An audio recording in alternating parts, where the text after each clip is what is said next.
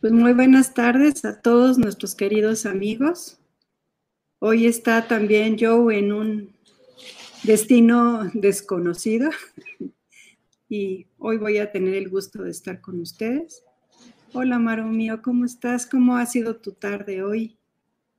Hola, Clarita, ¿cómo estás, amorcito? Bueno, un saludo para toda la gente que ya, algunos veo que desde antes de iniciar la transmisión ya se conectaron, es que muchas gracias por esperar con emoción esta transmisión igual que nosotros. Y bueno, este día ha sido muy activo desde tempranito que nos fuimos a Toluca, la Cámara de Diputados, así es que eh, ha, sido un día activo, dado que hay muchas iniciativas muy complicadas. Pero bueno, gracias a Dios, eh, aquí estamos y, y ya les iremos platicando poco a poco y también orando por todo lo que se viene en próximos días que, con el tema. De hecho, comenzaron hoy con algunos temas, entonces tenemos que estar atentos para orar y sobre todo también hacer sentir nuestra voz allá en la Cámara de Diputados. Sí, sí, es terrible los, las iniciativas que quieren meter, ¿verdad? Matrimonio igualitario, aborto, infancias trans, adopción de niños por parte de, de parejas. Del mismo pero, El, problema es la redefinición del matrimonio también, porque la, lo del matrimonio igualitario es solo una llave de entrada y entonces quieren ellos eh, crear la figura donde dos hombres y una mujer o tres hombres y una mujer o tres hombres y tres mujeres o tres hombres.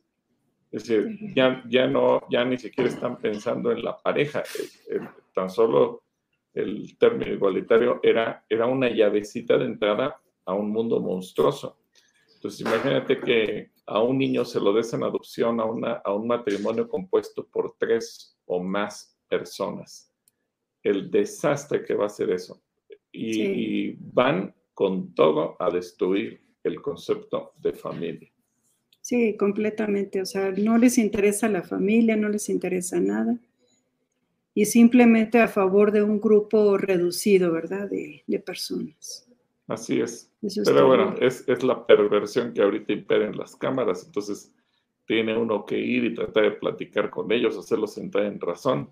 No todos, pero desgraciadamente, bueno, ya conocemos las fracciones parlamentarias que todos los días traen estas iniciativas y que es una y otra y otra y otra. Parece que, eh, y se los dijimos en la mañana, eh, habiendo tanto trabajo por hacer en temas de seguridad, de atención a pobreza, no regalando este, dinero, sino creando trabajos, salud, educación, etcétera. Y parecería que el único tema importante es cómo destruir la familia, porque en eso se centran todos. Así es que, bueno, fue parte de lo que tuvimos en la mañana, desde las ocho y media hasta las dos de la tarde. Pero bueno, ya estamos aquí, listos para platicar con toda la gente. Y también, bueno, lo, vamos a recordar al final de la transmisión, pero luego hay gente que entra y ya no está al final. Eh, la próxima semana no estaremos en México, eh, por lo tanto no tendremos diálogos, porque estaremos asistiendo a la eh, asamblea de la OEA, la Organización de los Estados Americanos, y por lo mismo que vamos a estar en diferentes actividades desde el lunes, también muy temprano hasta el sábado que volvemos. Entonces, eh, van a ser días demasiado saturados y por lo tanto, no, aunque quisiéramos, no podríamos conectarnos. Ahí vamos a tener una pausa martes y jueves de la próxima semana porque vamos a estar atendiendo todo este asunto de la OEA. Ya después les platicaremos todo lo que sucederá por allá. Ahora estamos expectantes y, veremos qué sucede, ¿no? Así es. Bueno, yo también aprovecho para decir, ya no me dio tiempo en la mañana, de que también la transmisión de mujeres la vamos a suspender el próximo jueves, solamente el jueves, y porque sí realmente va a ser un, trabajo eh, arduo, pero también muy, muy importante que, que se va a hacer en Perú, en Lima, Perú. Bueno, pues oramos. Oramos, oramos y, adelante, Clarita. Señor, gracias porque nos permites levantar la voz, porque permites que, que se pueda participar en diferentes actividades solamente con la, con la finalidad de, de que la vida y la familia puedan preservarse, ese diseño original que tú diste y esa repercusión tan importante para nuestra sociedad.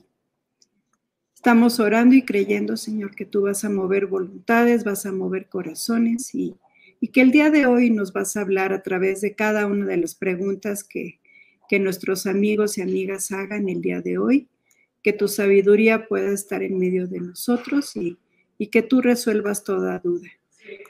Aquí estamos delante de ti y te damos a ti las gracias. En el nombre de Jesús. Amén. Amén. Bueno, pues mira, ya hay muchas preguntas, pero también hay saludos. Entonces voy a poner algunos saludos y luego nos vamos con las preguntas. Eh, Katy Oruga nos manda saludos, Omar Lomelí también. Katy Oruga nos pregunta que qué tal el frío. Dice que ya nos escribe desde Querétaro. Sí, hacía muchísimo. En la mañana hacía muchísimo. De hecho, yo ya me estaban esperando para irnos cuando llegamos, pero subí por un abrigo y dije, no, quién sabe cómo vaya a estar. Y efectivamente allá se sentía muchísimo frío, pero ya cuando salimos como a la cerca de las 2 de la tarde, ya estaba más calientito, entonces ya, ya nos quitamos abrigo y chamarra y llegando aquí a Calacuaya, eh, sí me puse la chamarra para ir al comedor, pero ahorita hay sol y no está haciendo calor, pero tampoco está haciendo frío, sino que está un clima ahorita rico, está templadito. Pues yo te he de decir que apenas me acabo de quitar la chamarra. Yo no he estado hoy aquí en Calacuaya y hasta ahorita me la quité porque salió un poquito el sol, pero ahora sí que el sol no nos quería mirar el día de hoy. Pero bueno, es parte de, los climas, ¿verdad? De los climas.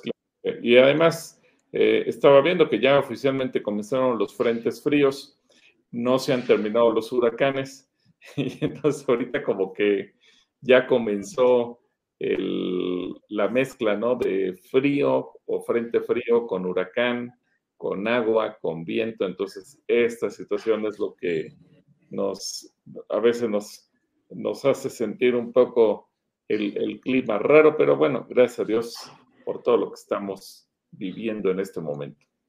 Así es. Bueno, también por acá de Yanira nos, nos platica, nos saluda. Sandra Carrillo también. Lucy García también nos manda bendiciones. Eneida Aranda también. Y pues vamos a empezar con algunas de las preguntas. El primerito que nos escribió el día de hoy y que anda medio filosófico y medio sociólogo es nuestro querido Edrey. Ahí van las primeras preguntas. A ver, amor, a ver si lo puedo leer bien, empezando por eso. ¿Qué es el ilemorfismo antropológico? ¿Cómo debe ver un cristiano la ingeniería genética? ¿Y qué dice la Biblia acerca del control demográfico?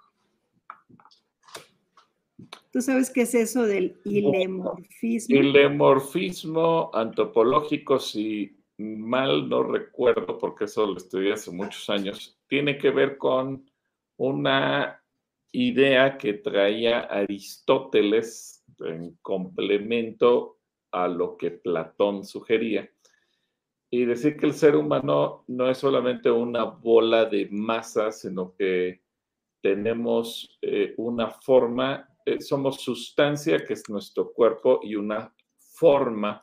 Ellos no le llamaban tanto alma, sino que decían que era una, una forma o una esencia que hoy en día se entiende que es el alma y, lo que le da propósito, es decir, lo que nosotros pensamos, procesamos, creemos, nos ponemos como meta, como sueños, como objetivos. Y entonces el ser humano es más allá de simplemente un cuerpo es más allá de simplemente eh, un, montón de órganos, sino que nuestro cuerpo tiene un propósito. Y entonces a eso se refiere con el término de y lemorfismo antropológico. Es decir, el ser humano tiene un propósito, tiene una razón de ser y, y estamos entonces hechos por masa o sustancia y por algo que va más allá de la masa, algo más allá de, de la materia que le da sustancia o le da forma a nuestra vida.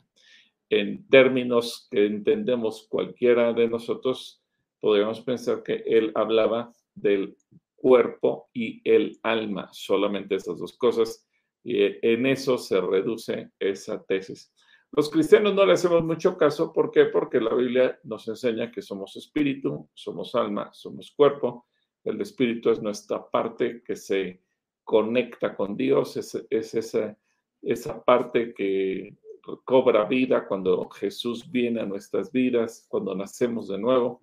El alma es donde tenemos la capacidad de manifestar nuestro intelecto, nuestra voluntad, es decir, nuestras decisiones y también eh, nuestras emociones, nuestros sentimientos.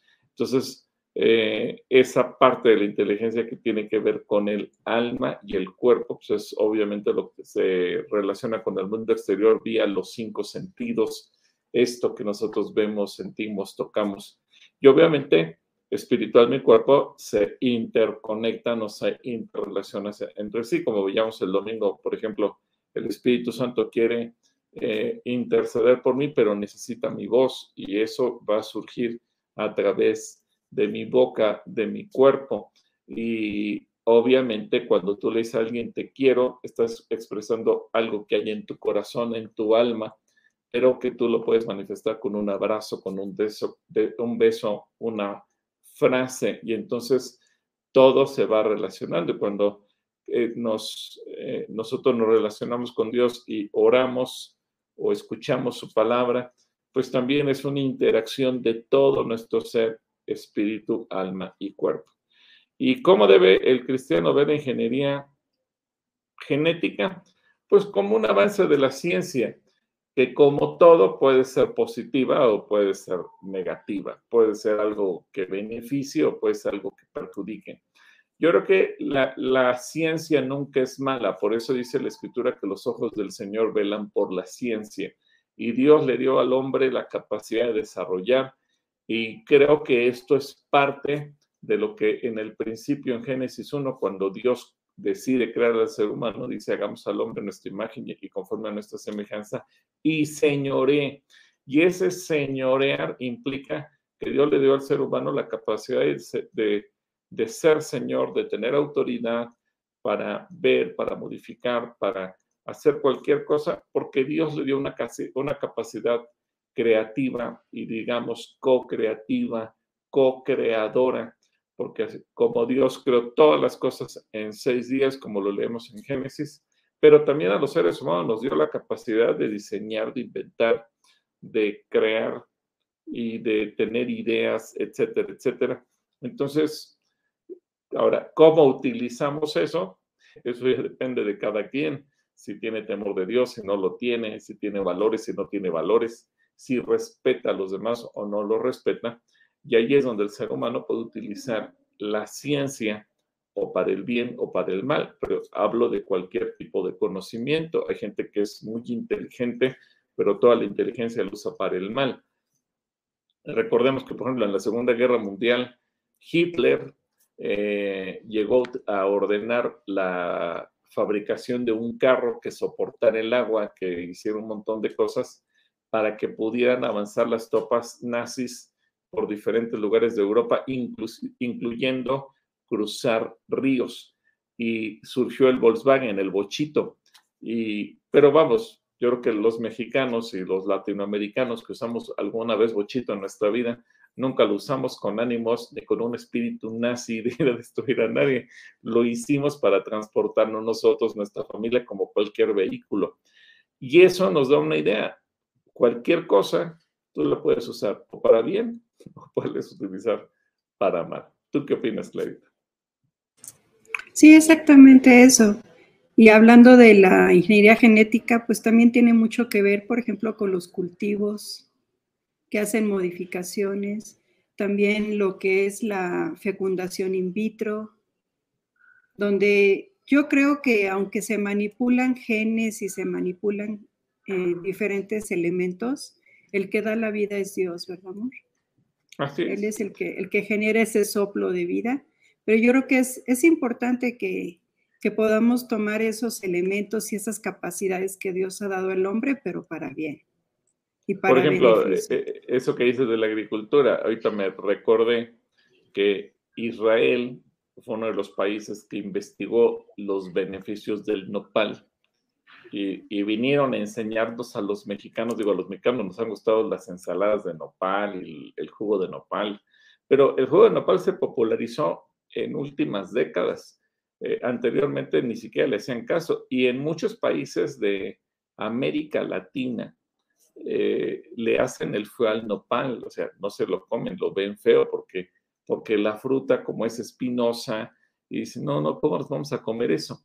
No, y es babosa también. Y, exacto, entonces los israelitas dijeron, oye, tiene tantos beneficios y ¿qué pasaría si le hacemos un cambio a uno de los genes y creamos un nopal sin espinas? Y entonces crearon un nopal sin espinas conservaron los nutrientes y todo lo que le beneficia al ser humano, pero le quitaron lo que hacía que la gente se espinara las manos.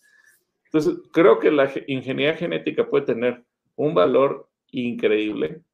Si yo no hubiera estudiado lo que estudié, me hubiera gustado estudiar ingeniería de alimentos, por ejemplo, se me hace una carrera genial.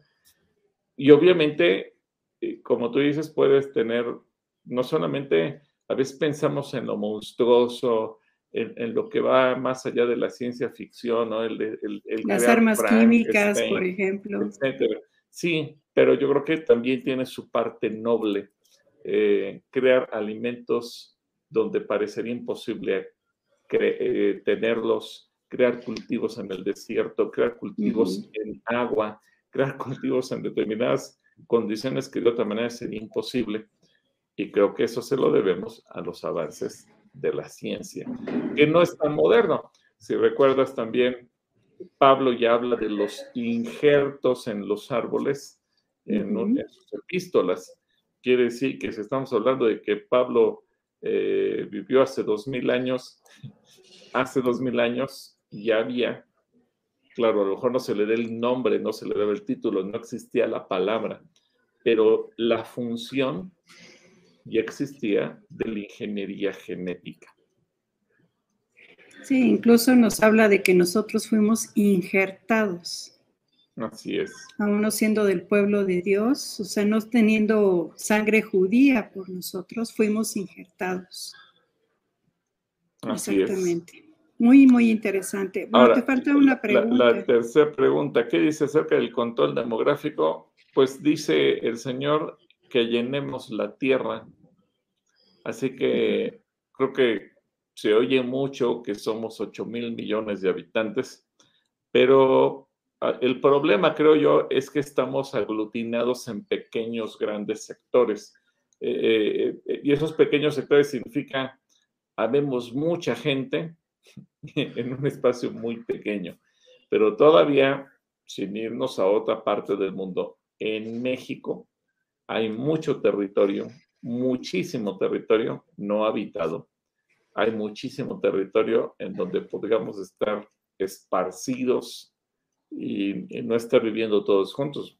Caso México Ciudad de México y zona metropolitana, pues estamos aglutinados más de 30 millones de habitantes en un espacio relativamente pequeño. Entonces podemos sentir que nos asfixiamos, que vivimos en una selva de asfalto, que, es imposible movernos, que nos robamos el oxígeno unos a otros.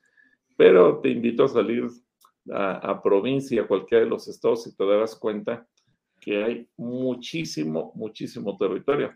Ahora, si eso lo viéramos a dimensión o en la dimensión del planeta Tierra, pues nos vamos a dar cuenta que hay, hay espacio de sobra.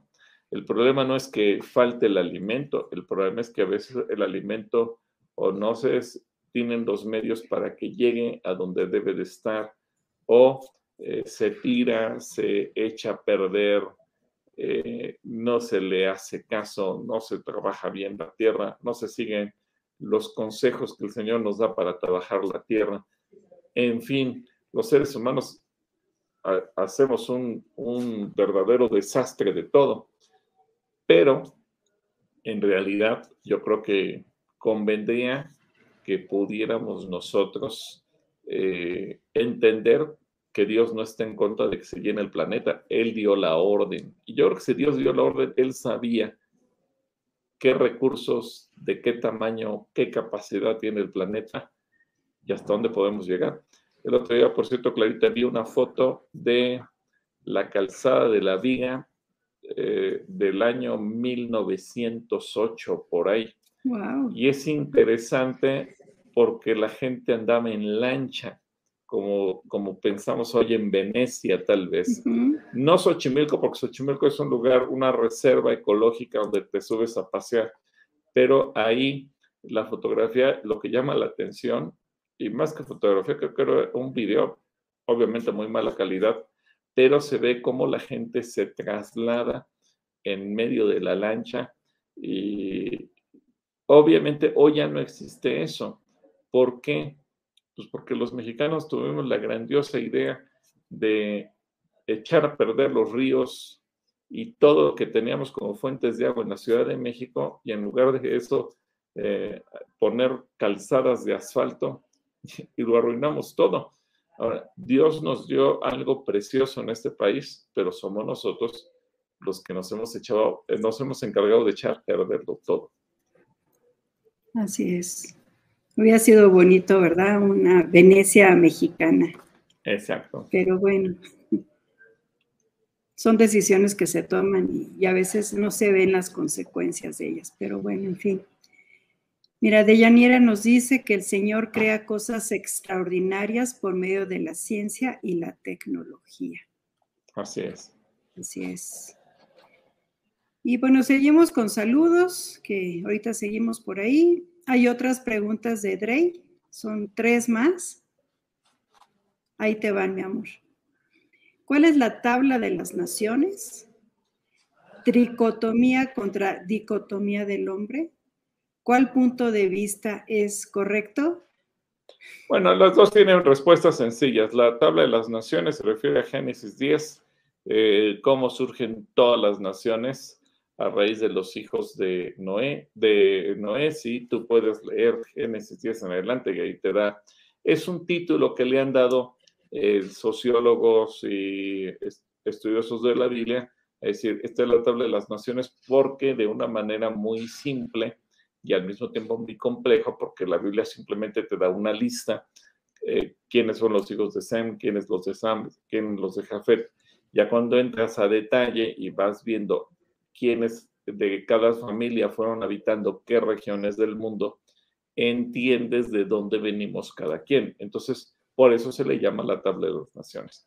Ahora, dicotomía contra dicotomía son otra vez conceptos eh, que se obtuvieron del griego en donde se pretende eh, entender si el ser humano somos eh, formados por una tricotomía espiritual y cuerpo o por una dicotomía espíritu y alma. ¿Cuál es el punto correcto? y amigos todos, el que dice la Biblia. La Biblia dice que somos espíritu, alma y cuerpo. Así que a lo mejor alguien trata de decirnos lo contrario, pero yo me quedo con lo que Dios dice a través de su palabra. Espero que Rey también. Bueno, la palabra dice que todo nuestro ser se ha guardado irreprensible hasta la venida del Señor y habla todo nuestro ser espíritu, alma y cuerpo. Somos tres. Y nos diferenciamos de los animales porque tenemos espíritu, que es el que nos permite comunicarnos con Dios. Así es. Y hay personas que dicen, bueno, es que el espíritu y alma es lo mismo. Bueno, acabamos de explicar qué función tiene cada uno de ellos, entonces espero que eso nos, nos permita tenerlo más claro. Un saludo para el joven Edrey. Y gracias por preguntar, Edrey. Siempre luego haces preguntas muy interesantes. Nos manda saludos de Yanira, también Sandra Carrillo, Malú Alzúa desde Cotitlán Izcalli, Lucy García también nos manda saludos. Eh, Yara Anduiza también nos dice que Shalom. Hoy vimos acerca de Shalom, hoy en la mañana, muy interesante. Sí, sí, hoy, hoy tuvieron la plática tú y, la hermana Leti Gutiérrez y bueno, justamente fue el tema que trataron, ¿no? Sí, es Shalom. A ver qué significa Shalom. Shalom. Pues un saludo, Yara, desde aquí y a cada uno de ustedes. Es bonito saludarnos de esta manera. Y aquí hay otra pregunta de parte de Katy Oruga. Dice, ¿por qué el nuevo pacto ha hecho obsoleto el antiguo pacto? Y nos da la cita de Hebreos 8:13. Hebreos 8:13. A ver si lo tienes por ahí, Clarita, para ponerlo. Lo tengo la Reina Valera, ahorita lo busco en otra versión si quieres. Dice, al decir nuevo pacto, ha dado, ah, déjame pasarlo por acá. Al decir nuevo pacto, ha dado por, el, por viejo al primero, y lo que se da por viejo y se envejece está próximo a desaparecer. Bueno, es muy simple. El nuevo pacto, acuérdate que lo celebra el Señor Jesús con su propia sangre, y es la sangre de Cristo la que nos redime es la sangre de Cristo la que nos perdona nuestros pecados, es la sangre de Cristo la que nos justifica, es la sangre de Cristo la que nos hace nacer de nuevo, es la sangre de Cristo la que nos abre el camino a la eternidad.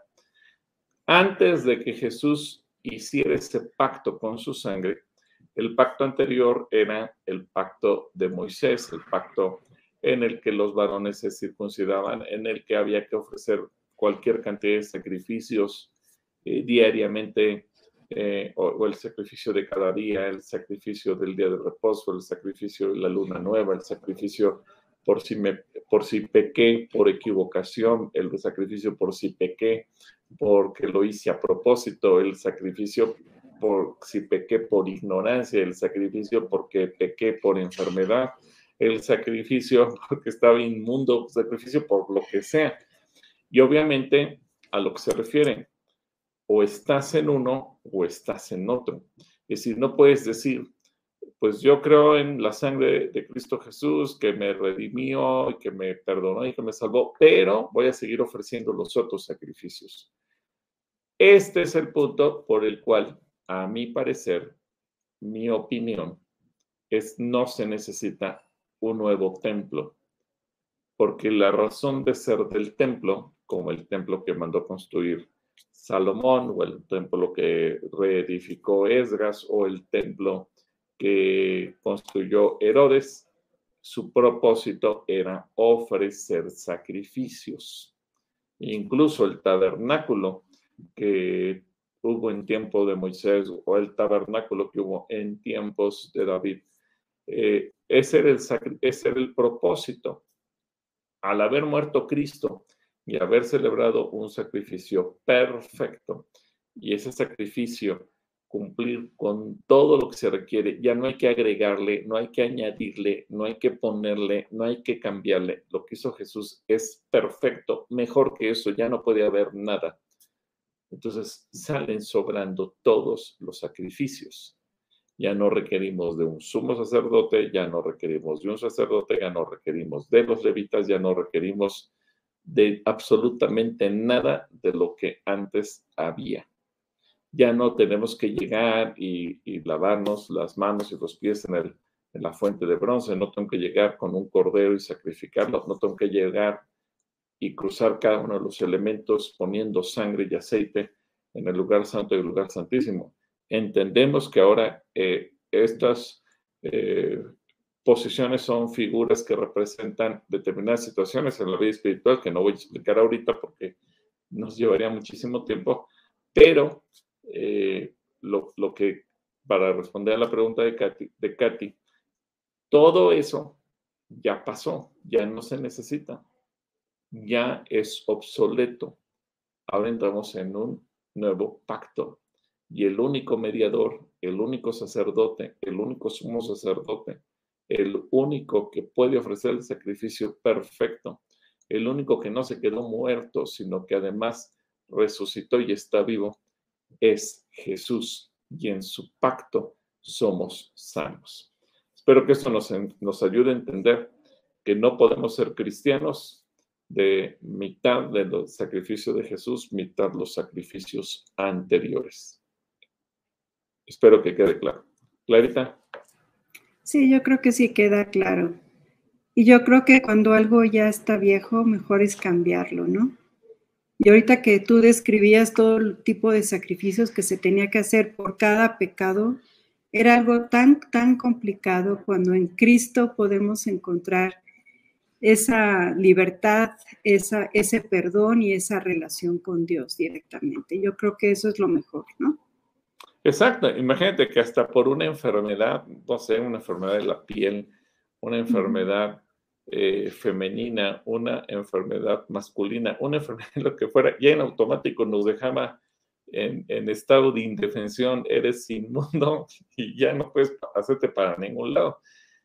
Y ok, esa era parte de esa ley, pero ahora en Cristo alcanzamos otro estatus y esa misericordia que tenemos en su sangre, uno dice, wow, Dios nos trajo libertad. Sí, nos quitó tantos rituales, tantas, tantos sacrificios tan, tan complicados, ¿verdad? Así es. Así es. Pues un saludo, Katy, donde quiera que te encuentres. Y por acá tenemos una pregunta de Omar Lomelí. Dice, lo dicho por Nabucodonosor en Daniel 3:25, dentro de su desconocimiento, ¿podría ser una referencia a Jesucristo? Dice, y el cuarto es semejante a un hijo de los dioses.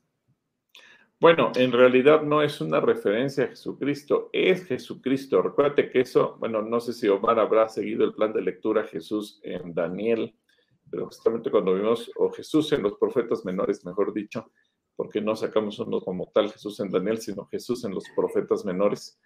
Y ahí justamente vemos el día que corresponde leer Daniel capítulo 3, que Jesús está presente en toda la Biblia, desde Génesis hasta Apocalipsis, de diferentes maneras, con diferentes matices, con diferentes enseñanzas. Y aquí en Daniel, en, el capítulo 3, efectivamente, vemos que Jesús está con, eh, con los amigos.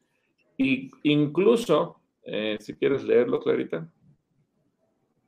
Bueno, en esta versión, en Dios habla hoy, dice, pues yo veo cuatro hombres desatados que caminan en medio del fuego sin que les pase nada. Y el cuarto hombre tiene el aspecto de un ángel. Gracias. Bueno, de hecho, en ese día en la lectura hacemos una, una reflexión, vemos aquí a Jesús librando a los amigos del fuego y, es muy bonita la, la, forma en que podemos entenderlo porque vemos a los tres amigos representándonos a los creyentes y a Jesús que vino a salvarlos a ellos del fuego, así como ahora nos viene a salvar del fuego también a nosotros. Ahora, los amigos fueron lanzados al fuego o al horno de fuego de una manera injusta.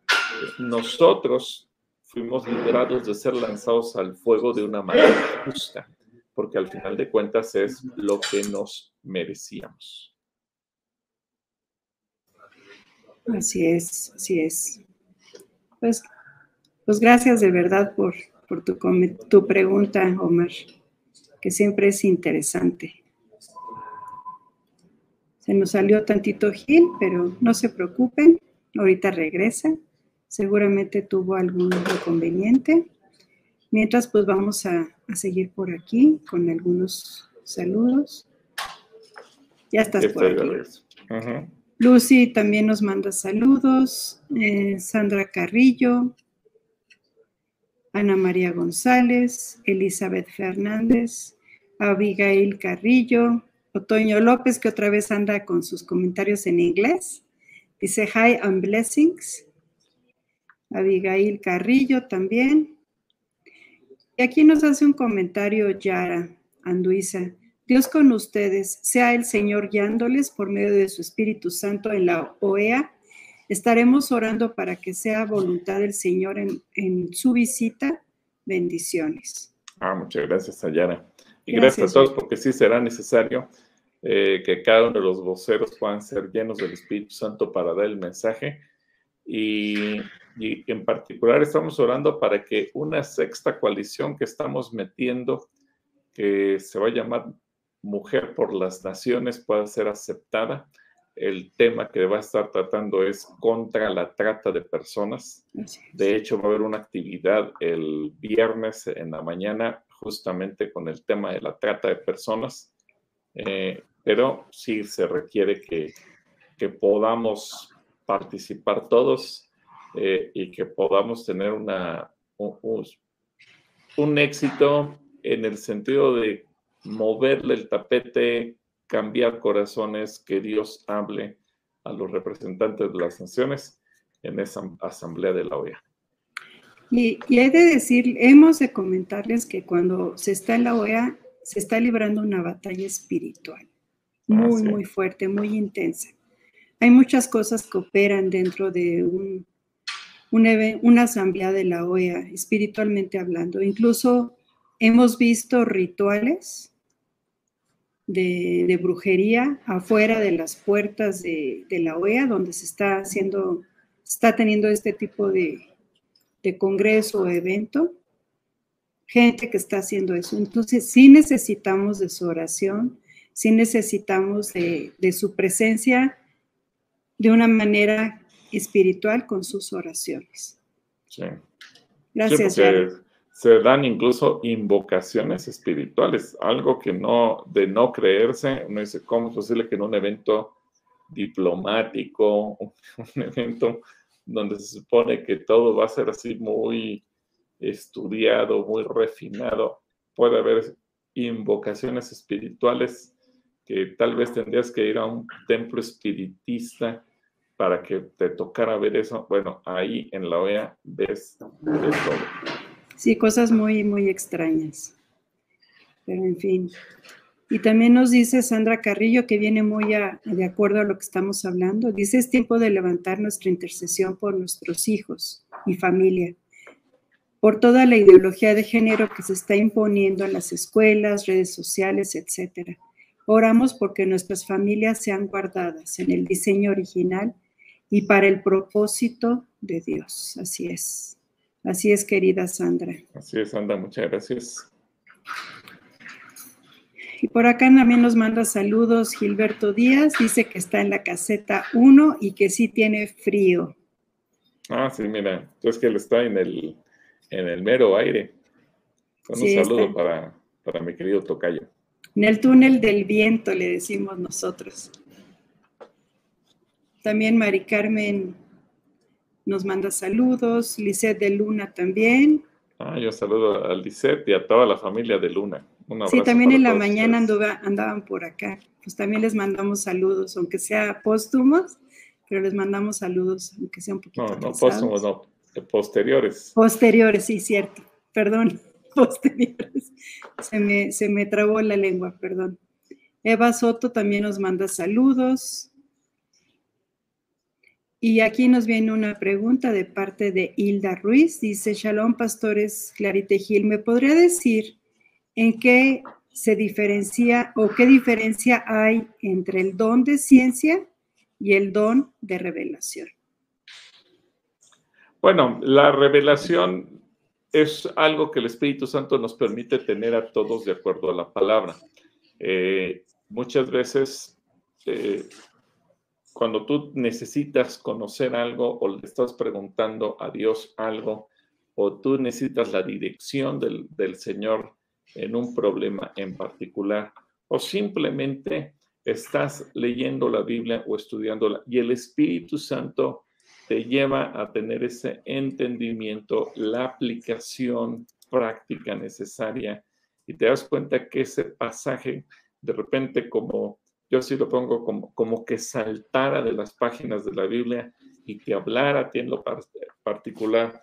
O a veces, a lo mejor has leído la Biblia 10, 20 veces, una vez o dos, pero tal vez la primera vez que lo leíste o las primeras veces que leíste la Biblia, no te dijo nada, pero tal vez de repente cuando tú estás ahora leyendo la Biblia, y el Espíritu Santo te quiere decir algo y esos, esas palabras, ese versículo por el que tus ojos ya han pasado una o varias veces antes, de repente cobra vida de una manera muy particular y te habla a ti, te da un mensaje, tiene un propósito dices, ah, wow, entendí esto para mí.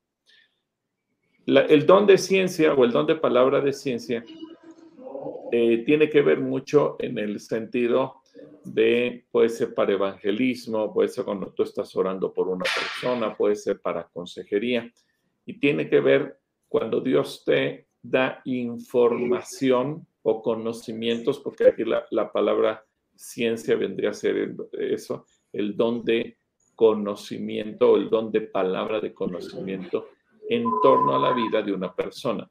Y te pongo el ejemplo muy claro. Eh, y, vamos a verlo con la Biblia de una manera muy especial. Cuando Jesús le dijo a la mujer samaritana, llama a tu marido. Y la mujer dice, no tengo marido. Cualquiera de nosotros en un pensamiento natural, meramente humano, hubiéramos pensado o es soltera, o es viuda, o es divorciada.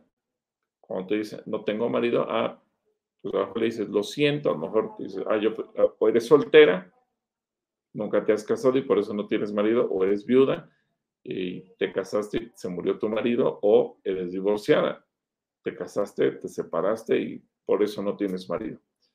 ¿Dónde entra la palabra de ciencia o el don de ciencia? Bueno, cuando Jesús le dice, porque cinco maridos has tenido, con el que actualmente vives tampoco es tu marido. Y ella se quedó pensando, ¿y, eso quién te lo dijo a ti? Por eso es que la conclusión de ella, me parece que tú eres un profeta. Y cuando sale con la gente le dice, oigan, hay un hombre que me dijo todo lo que yo he hecho.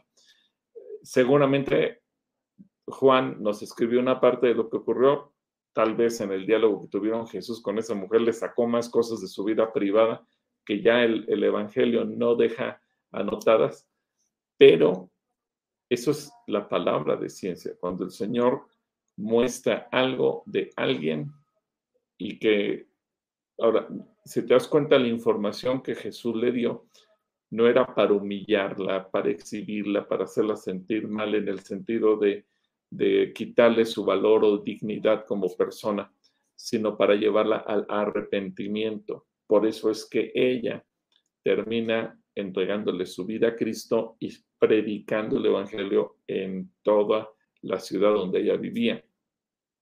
Por cierto, ese capítulo en, la serie de Chosen está muy bien manejado, está muy bien hecho y les recomiendo que lo puedan ver. Eh, y la revelación es cuando Dios te muestra más bien cosas que a lo mejor son ocultas a nuestros ojos, pero que podemos ver más allá. Voy a poner un ejemplo bíblico. El caso mismo de Eliseo cuando está con su siervo, los está rodeando el ejército de los sirios y, el siervo le dice, oye, nos van a matar, son muchos, ¿cómo le vamos a hacer? Y Eliseo ora, Padre, abre sus ojos para que vea. Entonces ahí le está dando una revelación del mundo espiritual y cuando abre los ojos se da cuenta que hay un ejército pero un ejército de ángeles alrededor que los está guardando, los está protegiendo, y entonces sucede el resto del milagro. Entonces, la revelación tiene que ver más con la palabra, tiene que ver más con hechos espirituales que Dios te muestre, pero la palabra de ciencia tiene que ver más con situaciones eh, meramente humanas para ayudar a una persona. Por eso, 1 Corintios, cuando habla del tema, dice que eso es una señal para los incrédulos. Dice que si llega un incrédulo a la iglesia y de repente escucha que alguien empieza a hablar y eso saca a luz lo que hay en su corazón, es cuando, cuando él se arrepiente. Y déjame decirte, muchas veces los predicadores Puede ser una predicación de jóvenes, una predicación del grupo de mujeres, una predicación de varones, una predicación de la iglesia. Pues el pastor o puede ser un predicador invitado, muchas veces el Señor opera el don de palabra de ciencia. Es más, yo me atrevería a pensar que es el don que más se manifiesta en la iglesia. ¿Por qué? Porque muchas veces cuando termina el predicador, el pastor, la pastora de dar el mensaje, la gente dice, eso que tú dijiste era para mí. Dijiste toda mi vida. Hablaste de mi problema. Me retrataste con tus palabras. Todo lo que dijiste parecía que estabas hablando de mi vida. Y a lo mejor tú dices, yo ni sabía que alguien tenía ese problema. Yo simplemente hablé lo que Dios me dijo que hablara. A lo mejor yo no estaba consciente que le estaba hablando a la vida, a la problemática, a los detalles de una persona, de un matrimonio, de una familia, pero el Espíritu Santo sí. lo importante no es que yo sepa que, que estaba pasando algo, lo importante es que el don operó para que la gente que recibió el mensaje fuera bendecida, fuera ayudada, encontrara la solución a su problema o se arrepintiera y le entregara su vida a Cristo Jesús. Entonces creo que es, es el don que a lo mejor menos caso le hacemos, pero es el don que más se manifiesta en todas las reuniones cuando hay un mensaje en torno a la palabra de Dios. ¿O tú qué opinas, Clarita? Así es, amorcito. Y también la palabra de ciencia puede ser muy útil para poder orar o interceder por una persona.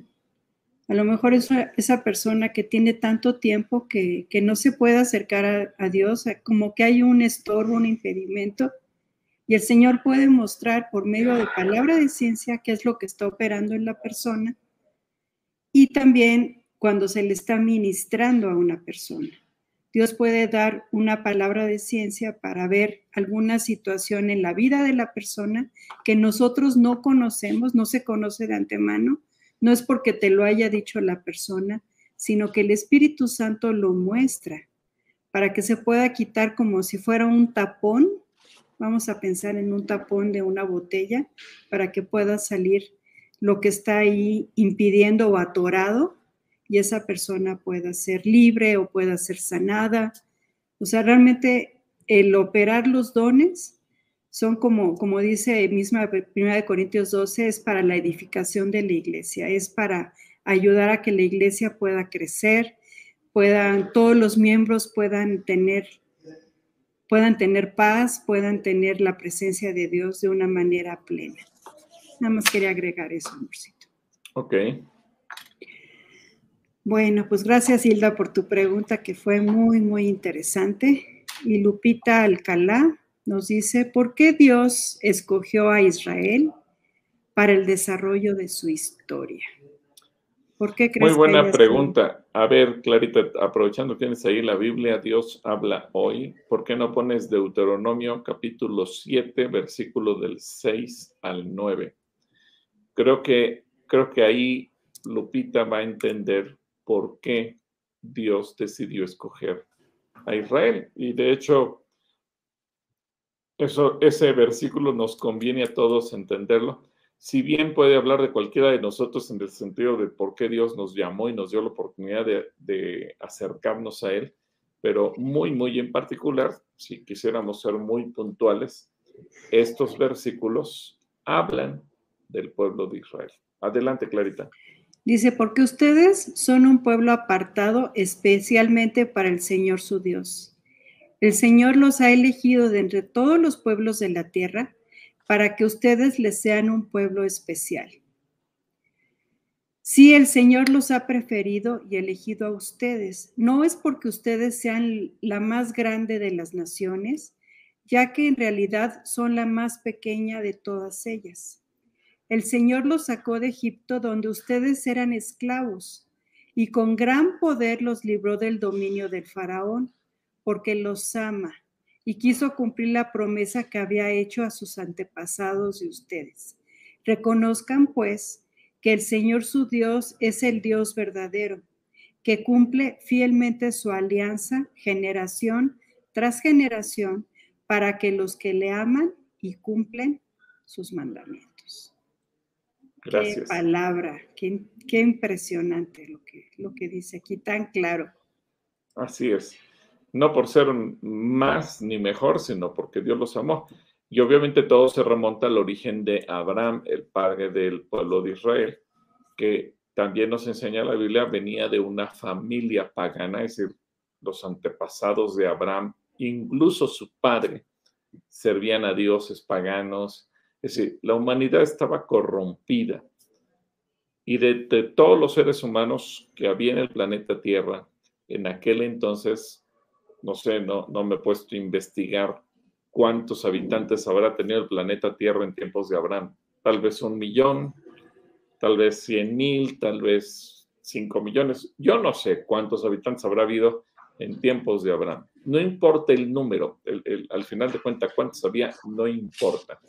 Lo importante es que Abraham fue el único ser humano en el planeta Tierra en ese momento que le creyó a Dios y sin conocerlo Dios le habló, se le reveló, lo obedeció, lo siguió, hizo lo que le dijo que hiciera y con él Dios decide iniciar un nuevo pueblo distinto a todos los pueblos de la tierra. Y, y me atrevería no, no, la Biblia no lo dice, pero yo me atrevería a asegurar algo por lo que he visto en la historia de la iglesia. Cuando Dios le habla a una persona, regularmente no, le habla solo a uno, le habla a muchos, pero no todos los, lo obedecen, no todos le creen, no todos lo siguen. Y eso, eso incluyendo los tiempos actuales. Pero yo me atrevería a pensar que en tiempos de Abraham, Dios le habló a muchos, pero de todos los que le habló, solamente hubo uno. Y ese uno fue Abraham y con ese Dios decide comenzar. Y, y eso nos muestra que Dios es amoroso, misericordioso y por esa razón Israel fue el pueblo elegido. Así es. Un saludo para Lupita Alcalá que nos hizo esta pregunta. Muchas gracias. Muchas gracias, Lupita. También Pueblito Neria nos manda saludos y bendiciones. Honoria también nos dice que, tenga, que Dios nos bendiga y que tengamos salud. Y hablando de salud, gracias Honoria. Ana Luisa Portilla nos dice que oremos por Alejandra para que salga bien de sus estudios de laboratorio y por sanidad. Y aquí nos comenta, claro que sí, Anita, vamos a orar por, por Ale. Y también por aquí Abigail dice, entonces sería correcto usar la ingeniería genética en el caso de que se puedan heredar ciertas enfermedades genéticas, las cuales pueden poner en riesgo tan al bebé como, tanto al bebé como a la madre, o sería eso incorrecto? Bueno, no, yo, de hecho, hay cosas que a lo mejor no se han aplicado tanto como ingeniería genética o no se les dice el nombre, pero por ejemplo, eh, cuando una mujer eh, tiene, por ejemplo, sangre, el tipo de sangre es negativo y a lo mejor el papá es positivo y le hacen el estudio de sangre al bebé y si el bebé ven que viene con sangre negativa, eh, positiva, entonces se considera que puede haber un riesgo porque, porque hay un choque entre la sangre del bebé y, el, y la sangre de la mamá. Y entonces, previo a que nazca el bebé, le ponen una vacuna a la mamá. Obviamente, ahí están haciendo una alteración y que no tiene nada de malo. Es para salvar las dos vidas.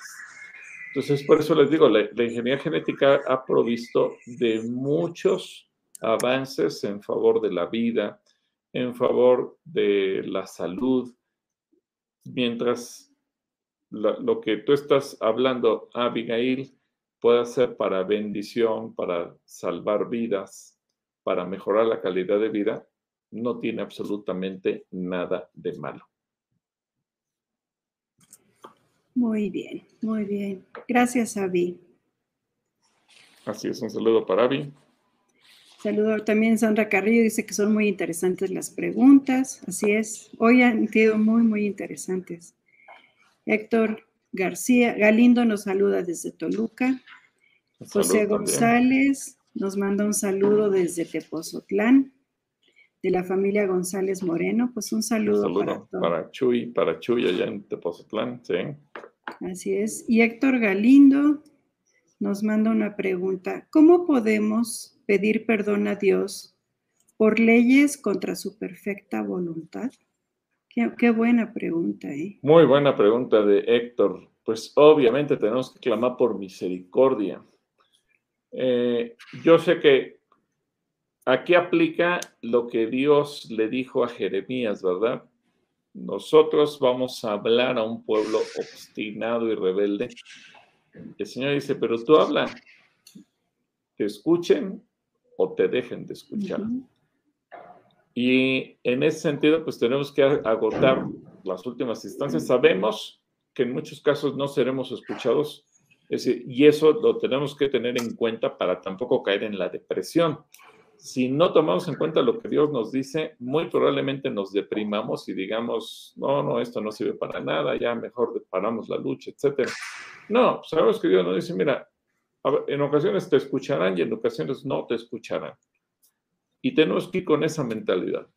Ahora, sí tenemos que hacer un vallado de intercesión para que Dios nos mire con misericordia, aunque desgraciadamente también sabemos que leyes como esta le abren una autoridad espiritual a la muerte, a la perversión, al mal, etcétera, etcétera, etcétera. Tristemente, por ejemplo, el martes en, las comisiones allá en Toluca, cuando se estaba discutiendo uno de estos temas, con mucha tristeza, yo vi que un diputado dijo, yo tengo seis hijos y sé que en mis hijos cosecharé las consecuencias de lo que hoy estoy decidiendo. Y decidió a favor de una de estas leyes perversas. Y dice, qué tristeza, porque él conscientemente lo dijo, porque él sabe que eso va a haber repercusiones sobre sus hijos, pero a pesar de eso, no se detuvo. Él, él estuvo dispuesto a votar. Y, por ejemplo, entiendo, y, y, lo voy a dejar claro, que a lo mejor el día de hoy el presidente López Obrador, hace unos años Enrique Peña Nieto, y en su tiempo Calderón, y el presidente o presidenta que venga después de López Obrador, todos han dicho, quiero combatir el crimen y el número de muertos, etcétera, etcétera. Hoy en día tenemos más muertos que Ucrania, que es un país en guerra, que está en guerra contra Rusia. Todos los días. Pero también yo lo veo en la medida en que México, en cada estado de la República, las cámaras de diputados por un lado y por el otro la Suprema Corte de Justicia de la Nación esté ordenando legislar el aborto, en esa medida los crímenes se van a ir incrementando. Esto lo habíamos anunciado hace más de seis años. Desde el momento, si ustedes se dan cuenta, en el año en que se legisló el aborto en la Ciudad de México, la famosa ley de la interrupción del embarazo, en ese momento comenzó la época que no nosotros, no la iglesia, no los pastores, los medios de comunicación, la sociedad entera dice, es la época más violenta del país. Pero quiero que noten algo, en la medida que esto avanzó como un cáncer, no solamente en la Ciudad de México, sino que otros estados de la República lo fueron legislando por decisión propia de sus diputados o porque la Suprema Corte les ordenó hacerlo, en la medida en que se ha ido legislando, hemos ido creciendo en el número de crímenes. Y lo seguirá sucediendo porque por mucho que oremos, seguimos dándole autoridad al diablo, seguimos dándole autoridad al enemigo. Y esta semana en la Cámara de la Ciudad de México se estará discutiendo si se abre el aborto durante cualquiera de los nueve meses del embarazo. Si eso llegara a pasar, entonces sería el acabose. Y se acordarán de mí cuando vean las consecuencias en el número de crímenes que habrá en el país. Muchos dicen, oye, pero Estados Unidos, sí, Estados Unidos muchos años tuvo esto abierto y el número de muertos, de crímenes, de muertos en atentados, de muertos en guerras, eh, algunas de ellas absurdas, como la de Vietnam y, Estados Unidos que le encanta meterse en guerras, la cantidad de muertes, lo que está pasando a nivel eh, embarazos que se interrumpen y terminan en aborto, lo vemos a nivel de sociedad, gente que muere acribillada y de muchas otras maneras. Yo creo que hay un vínculo espiritual y por más misericordia que pidamos, no es que Dios nos esté mandando el castigo, es simplemente una ley espiritual. Le estamos dando autoridad al crimen. Estamos diciendo legalmente, matar es un derecho, matar es bueno. Luego entonces, cuando vivimos el crimen en nuestras sociedades, no podemos decir en unos casos el crimen es bueno y en otros casos el crimen es malo. Yo creo que Dios solamente nos observa cruzado de brazos diciendo, tú mismo estás haciendo un destrozo de tu propia sociedad, de tus propias familias.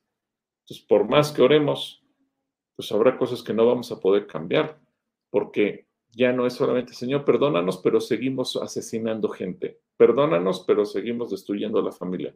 Perdónanos, pero seguimos haciendo esto. Pues, seguimos dándole autoridad al diablo y el diablo toma todo el poder para destruirnos. Es ahí donde debemos de tener cuidado. Sí. Y pues ahora sí que ante toda acción hay una reacción, ¿verdad? Y hay una consecuencia. Y, además de, de, orar, también tenemos que actuar. Yo creo que este es el tiempo en que, en que en México y en nuestros países, porque hay gente de otros países aquí, tenemos que de veras actuar a favor de nuestra de nuestro país o del lugar donde vivimos. Y podemos empezar desde lugares muy pequeños con, nuestros vecinos, con nuestros familiares, amigos, etcétera, para que esto pueda ir creciendo y pueda ir impactando y poder ser luz y sal, ¿verdad? Delante de, de la gente que nos rodea. En fin. Pues gracias, Héctor. También nos manda saludos Josefina Silva, también Natalia Schitle. Eh, Cristina Méndez dice que le gustó mucho el programa del día de hoy, que estuvo muy bonito y dulce, donde Dios en su infinita misericordia llegó a nuestras, llegando, llenando nuestras vidas de paz. Gloria a Dios. Gloria a Dios, Cristi. Nos da gusto que, que Dios te haya puesto de su paz. Alba Lidia dice que, tengamos un bendecido viaje y saluda. Ofelia Palomino dice que Dios nos guarde. Eva Soto dice que también se une en oración por, por nosotros, que Dios nos acompaña. Sandra Carrillo, pues muchas gracias de verdad. Nuestras oraciones por ustedes, que sea el respaldo de Dios con ustedes y puedan hablar con el poder del Espíritu Santo. Amén, así sea. Lucy García, oramos a nuestro amado Señor Jesucristo por ustedes y la OEA. Beca Lugo también dice que es un gusto vernos y escuchar los comentarios.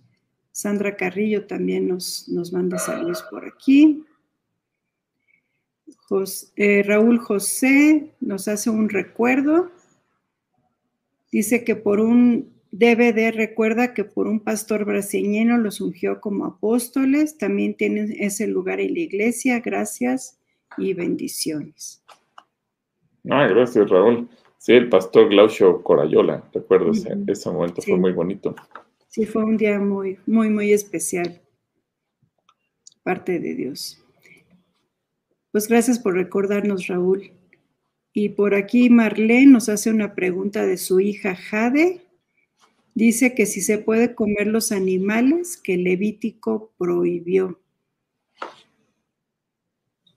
Bueno, pues esta pregunta... son un montón, ¿no? Sí, sí, sí. Pero esta pregunta tiene respuesta en el libro de los Hechos, capítulo 15.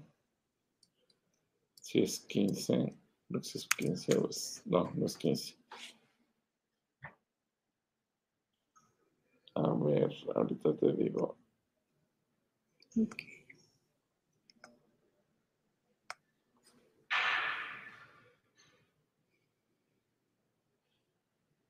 A ver, sí.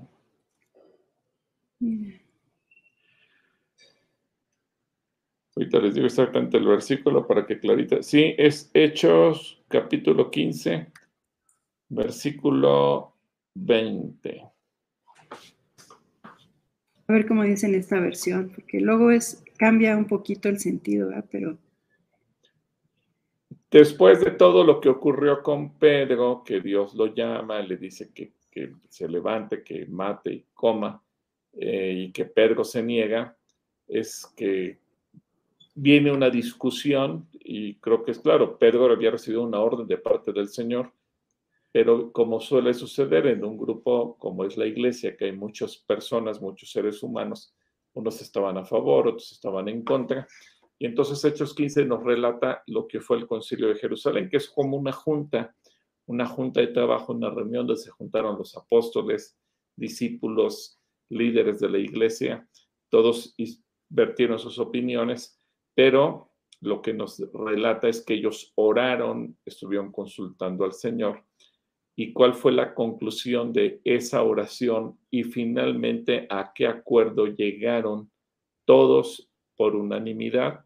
Bueno, aquí es donde aparece Hechos capítulo 15, versículo 20 y nos dice qué es lo que tenemos que hacer. Sí, dice, basta con escribirles que se aparten de todo lo que haya sido contaminado por los ídolos, que eviten los matrimonios prohibidos, y que no coman carne de animales estrangulados o ahogados, ni tampoco sangre. Ahora, Clarita, vete al versículo 28. ¿Aquí mismo? 28, sí, ahí mismo en Hechos 15, del 28 hasta 28 y 29. 28 y 29. Ok, entonces los taquitos de moronga no se permiten, ¿verdad? Mm. Dice, pues ha parecido bien al Espíritu Santo y a nosotros no imponer sobre ustedes ninguna carga aparte de estas cosas necesarias, necesarias, perdón, que no coman carne de animales ofrecidos en sacrificio a los ídolos, que no coman sangre ni carne de animales estrangulados y que eviten los matrimonios prohibidos, que si se guardan, si se guardan de estas cosas actuarán correctamente. Saludos. Ok. Bueno, creo que ahí tenemos la respuesta. Y esto va en línea con lo que Jesús enseña en el Evangelio. No es lo que entra al cuerpo del ser humano lo que nos contamina, sino lo que sale de nosotros a través de nuestra boca, a través de nuestras acciones. Entonces, eh, el problema no es que si tú comes alguno de los animales que aparecen en, en Levítico y que están prohibidos, eso te haga perder la salvación, te haga inmundo, te haga pecador. Eh, obviamente, eh, estudios posteriores han demostrado que comer algunas de esas cosas te puede hacer daño y, y te puede generar problemas de salud. Pero hablando en términos espirituales y para efectos de salvación, comer eso no te quita la salvación, comer eso no te hace pecador.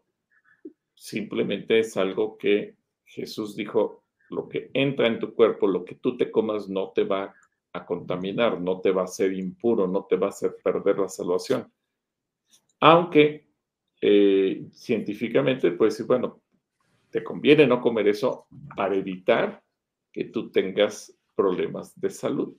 Y aquí me gusta mucho recordar la anécdota esa con el pastor Aurelio Arrache, un buen amigo nuestro, que alguien le preguntó, le dijo, oye pastor, si como carne de cerdo, me voy al cielo.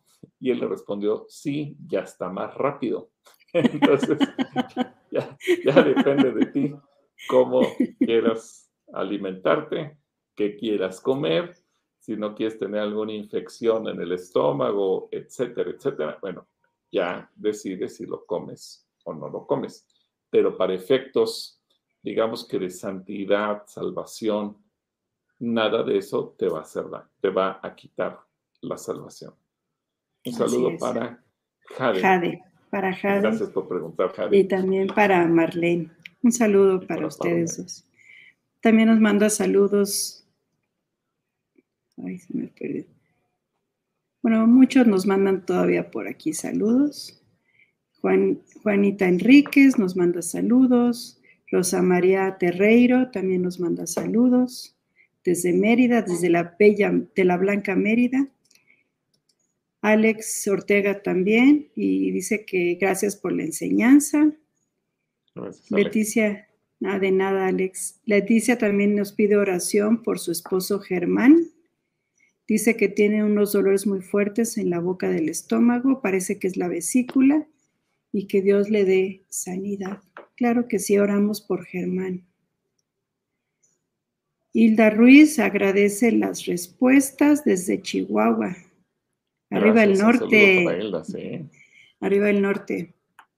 También Rosalía Flores nos pide oración por Sergio Franco Palafox. Dice que es salvo y que mañana tiene una cirugía de alto riesgo, que le van a quitar varios órganos por cáncer. Claro que sí. Oramos por nuestro hermano Sergio. Dice que oremos para que Dios sobre un milagro de, en su vida. Claro que sí, Sandrita, vamos a orar por él.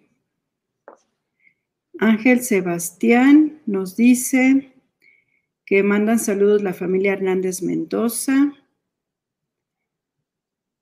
que dan gracias por la salud de doña Úrsula, que es mi mamá. Soy Angie y Dios no permitió que la operaran y nos guió para saber la raíz de su dolor de columna. Ella está estable y tiene 80 años. Gracias a Dios y todos los intercesores y oraciones de ustedes, de ustedes, hermano, bendiciones. Pues gracias a Dios, ¿verdad? Gracias a Dios por la vida de, de tu mami Angie. Cruz también nos manda saludos. Y aquí viene una pregunta de parte de Adriana García. Dice, nosotros como cristianos podemos donar nuestros órganos cuando morimos o Dios lo prohíbe? Shalom, los amamos. Hola, Deni. Bueno, ese tema lo tocamos en el curso básico cuando hablamos de la donación de órganos. Y sí, bueno, en resumidas cuentas, sí, porque finalmente es poner la vida cuando uno muere y, hay órganos que todavía sirven de nosotros y que pueden ser de bendición para alguien más, es una forma de transmitir vida y eso pues será de bendición para alguien más. Así es que eh, el propio Pablo en el libro de Gálatas, eh, bueno, epístola de Gálatas, Gálatas mejor dicho, él, él, hace referencia de que si hubieran podido, tal vez no lo lograron porque científicamente no, no se había llegado a tal grado. Pero él hace referencia, si ustedes Gálatas hubieran podido, se hubieran sacado los ojos y me los hubieran donado a mí. Y eh, porque Pablo tenía un problema de los ojos y él sabía que el amor de los Gálatas hubiera llegado a eso. Y eso te habla entonces de que mm, eh, por un lado el, dar vida y por el otro por amor, es decir, bueno, si yo me muero, pues mis órganos se van a descomponer, se van a echar a perder, o pueden ser donados a alguien que, y para quien puedan ser de bendición, puedan seguir dando vida y por lo tanto adelante. Entonces, en, resumidas cuentas, sí, sí, los cristianos creo que daríamos un gran ejemplo de amor al mundo si cuando, si dejamos establecido que el día que el Señor nos llame su presencia, nuestros órganos son útiles, puedan ser de bendición para alguien más. Así es, si van a dar vida a otra persona. Así es. Pues gracias, Adri, por tu pregunta. Aquí Carla Monroy dice, nos agrega de lo que estábamos hablando de los alimentos, dice, porque todo lo que Dios creó es bueno y nada hay que desechar tomándose con acción de gracias. Así es. Y aquí nos completa otro versículo también que dice en 1 Corintios 10, 25, aunque dice versos paralelos, Biblia de las Américas, comed de todo lo que se vende en la carnicería sin preguntar nada por motivos de conciencia. Así es. Así es. Gracias, Carla. Pues mira, hay saludos de diferentes estados, de diferentes sitios, como desde San Francisco, creo. Sí, eh, Cruz nos manda saludos. Sandra Carrillo también dice que se aprende. Abigail que se aprende mucho. También Abigail dice que Dios bendiga el viaje.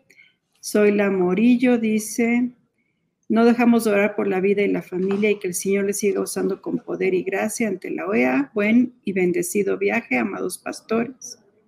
Muchas gracias. Aquí está Jane Fuentes desde eh, San Francisco, California. También Fátima Torrijos manda saludos. Otoño ya se anda despidiendo por acá. Rosalia también nos manda saludos. Eh, Carla nos manda saludos de Cuernavaca a Morelos. Que Dios nos acompañe. La ciudad de la eterna primavera. La, ah, eterna primavera. Aquí nos hace, nos, nos completa un poquito Abigail. Dice: Una duda es probable necesite de un injerto de ligamento, el cual vendría de un donante fallecido. ¿Está bien o qué podría ser? Bueno, es lo que acabamos de hablar. Es una forma en que te están transmitiendo eh, vida, te están transmitiendo salud, te están transmitiendo calidad de vida y pues gracias a Dios por ello. Por un lado, porque hay gente que tiene la disposición de el día que yo ya muera, mis órganos o la parte de mi cuerpo que le pueda ser de bendición, que sea de bendición para alguien. Y por el otro, que la ciencia médica ha llegado al punto en que puede eh, sustraer un órgano, un tejido de algún cuerpo y poderlo injertar en otro. Adelante, Avi, si eso te bendice, no tengas ningún temor. Así es. Hay otros comentarios un poquito acerca de la donación de órganos. Gracias por la respuesta, dice Adriana, hacia la donación de órganos. Y también eh, Linda dice, con respecto a las donaciones, ¿también se tiene permitido donar y recibir sangre? También, también. También, incluso eh, plaquetas, ¿no? También. Plaquetas, sí. Eh, yo sé que esto surge también por el tema de que grupos como Testigos de Jehová lo prohíben eh, porque ellos interpretan como si se comiera la sangre. Es decir, una cosa es comer la sangre que pase por tu aparato digestivo, como en el caso de la moronga, o, algunos guisos que preparan a base de sangre.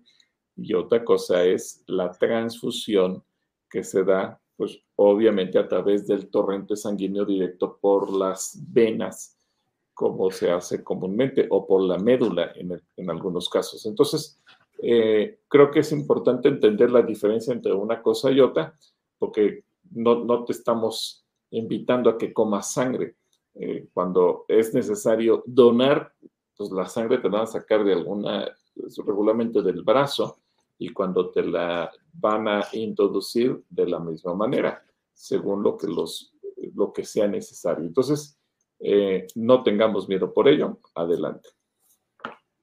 Pues ahora andamos con lo médico. Yo creo que esta va a ser la última pregunta que vamos a, pasar, amor. De, Ana, de Anabela de Anabela que dice, buenas tardes, hablando de operaciones, ¿qué piensa Dios de las cirugías estéticas? Gracias, saludos. Yo creo que también es parte de lo que Dios ha permitido que la ciencia avance. Eh, y otra vez volvemos al punto de la primera pregunta que se hacía en torno a la ingeniería genética. Es decir, la puedes utilizar para bien gracias a Dios que hay cirugía estética. Imagínate un niño, una persona de cualquier edad, sea mujer o sea varón, que por un accidente le queda destrozada la cara y que la cirugía estética le permite volver no solamente a, recuperar la salud, sino su figura tal cual. No es solamente una imagen social, a veces es una imagen que la gente tiene que llevar consigo mismo. Y, muchas veces la gente tiene traumas porque cada vez que se ve en el espejo tal vez se ve quemado, deforme, etcétera, etcétera, etcétera, pero que la cirugía estética le devuelve hasta donde es posible la normalidad de su cara, de su rostro, a veces de sus manos. No solamente, y esto es un complemento que no solamente es, ok, te sané la mano para que vuelva a ser funcional, aunque se vea monstruosa, sino te salvé la mano, es funcional y además se ve normal. Y eso es un avance. Alguno dice, bueno, pues con que sea funcional, aunque se vea fea. Sí, pero tiene que pensar que en el alma, nuestro, nuestra psique muchas veces se siente deprimida, mal, y eso no lo vamos a poder negar. Cualquier persona, cada vez que se ve en el espejo, cada vez que ve a alguno de sus miembros, los ve deformados por una enfermedad o por un accidente, y qué bueno que la cirugía estética en ese sentido apoye. Ahora, hay gente que a veces hace la cirugía estética por vanidad. Bueno, ya decíamos, todo lo puedes usar de un sentido o del otro. Y hay gente, y creo que no necesito mencionar nombres, pero todos conocemos de personajes famosos del mundo de la farándula, de los deportes o de donde sea, que literalmente se echó a perder con cirugías estéticas. Gente que a lo mejor era muy bien agraciada, muy bonita, muy guapa, y que después de un montón de cirugías quedaron así como monstruosos, entonces se, se tuvo el efecto contrario. Bueno, ese es otro rollo. Pero yo creo que eh, yo, yo la cirugía estética no la usaría como un elemento de vanidad para que me afilen la nariz, para que me suban las cejas, para... No, pero sí lo veo como un elemento de bendición cuando alguien por alguna situación perdió su, su forma natural.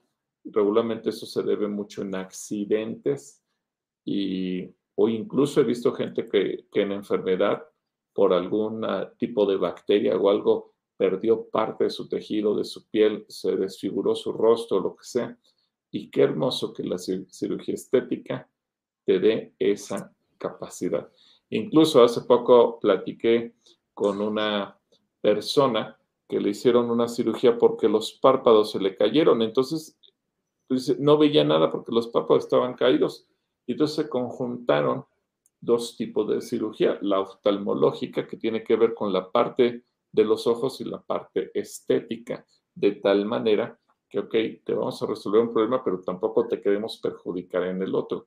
Y cuando se conjugan ambas tipos de cirugías, eh, la persona, por un lado, recupera su visión porque le levantan lo que se le había caído por alguna situación de su piel y por el otro, permiten que pueda seguirse viendo como una persona normal. Es decir, que, arreglar un problema no le hizo cambiar en su esencia como persona. creo que es algo eh, muy complejo, pero es interesante y darnos cuenta que no podemos condenar las cosas simplemente porque sí, sino que tenemos que ver todos los ángulos y que Dios, en su misericordia, el día de hoy permite que que haya tal disponibilidad de avances científicos para el bien del ser humano. Así es, amorcito. Y bueno, Clarita, pues ya para terminar, yo agradezco a toda la gente que nos ha dicho que van a estar orando por nosotros. Eh, el domingo vamos a estar aquí en las dos reuniones, vamos a estar dando el mensaje, continuando con nuestra serie de El Espíritu Santo en mí. Eh, no se pierdan eh, este, esta predicación. Eh, terminando la, segunda reunión, no voy a poder atender a nadie, eso sí lo digo desde ahorita y lo voy a repetir el domingo, no voy a poder atender absolutamente a nadie. Termino, yo creo que me iré corriendo a cambiar para ponerme algo más cómodo y va a estar esperándonos un vehículo para llevarnos al aeropuerto porque a las 2 de la tarde tenemos que estar ya en, el aeropuerto para documentarnos. Nuestro vuelo sale eh, un poquito más tarde y estaremos llegando a Lima, Perú, a eso de las 11 de la noche. Y el lunes comienzan las actividades ya asistiendo a las instalaciones de la OEA que fueron eh, montadas para, para la asamblea en Lima. Y estaremos ahí martes, miércoles, jueves, viernes y el sábado temprano tomamos un vuelo que nos traerá de regreso a la Ciudad de México. Estaremos llegando aquí a eso de las 2, 3 de la tarde. Y eh, el domingo siguiente nos volveremos a ver, primeramente Dios, aquí en Calacuaya. Así que va a ser una semana muy intensa, pero también contentos de poder servir al Señor, de poder representar a la iglesia en un organismo internacional. Pero no crean que ni vamos a dejar de venir ni este domingo ni el siguiente, vamos a estar atentos a todo lo que se ofrece. Así es, y pues nos despedimos orando, ¿te parece bien, amorcito? Y, sí, sí, vamos a orar y, vamos a, dejar que... Que Dios haga lo que tiene que hacer, ¿verdad? Y gracias de verdad por todo su apoyo.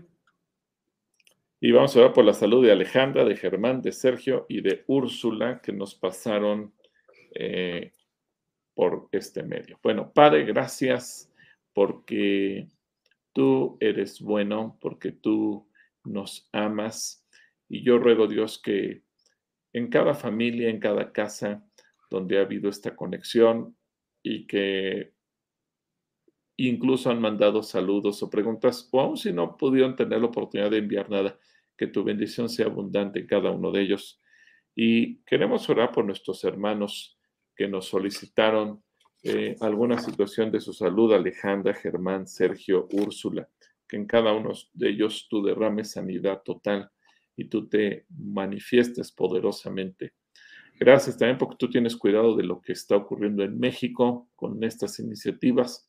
Tomarás control de lo que ocurra en la OEA allá en Perú y la, próxima semana. Y bendice a mis hermanos eh, en cualquier lugar, desde los que nos ven más lejos en otros países, los que nos ven aquí en México, no importa el estado de la República, en cada lugar tú te manifiestes poderosamente en el nombre de Cristo Jesús. Amén. Amén. Y pues les recordamos que la próxima semana, martes y jueves, no tendremos diálogos por, por, esta, por este viaje, tampoco tendremos la reunión de mujeres y, y les bendecimos, de verdad. Dios sea sobre cada una de sus familias. Les mandamos un abrazo y que estén muy bien. Dios les bendiga.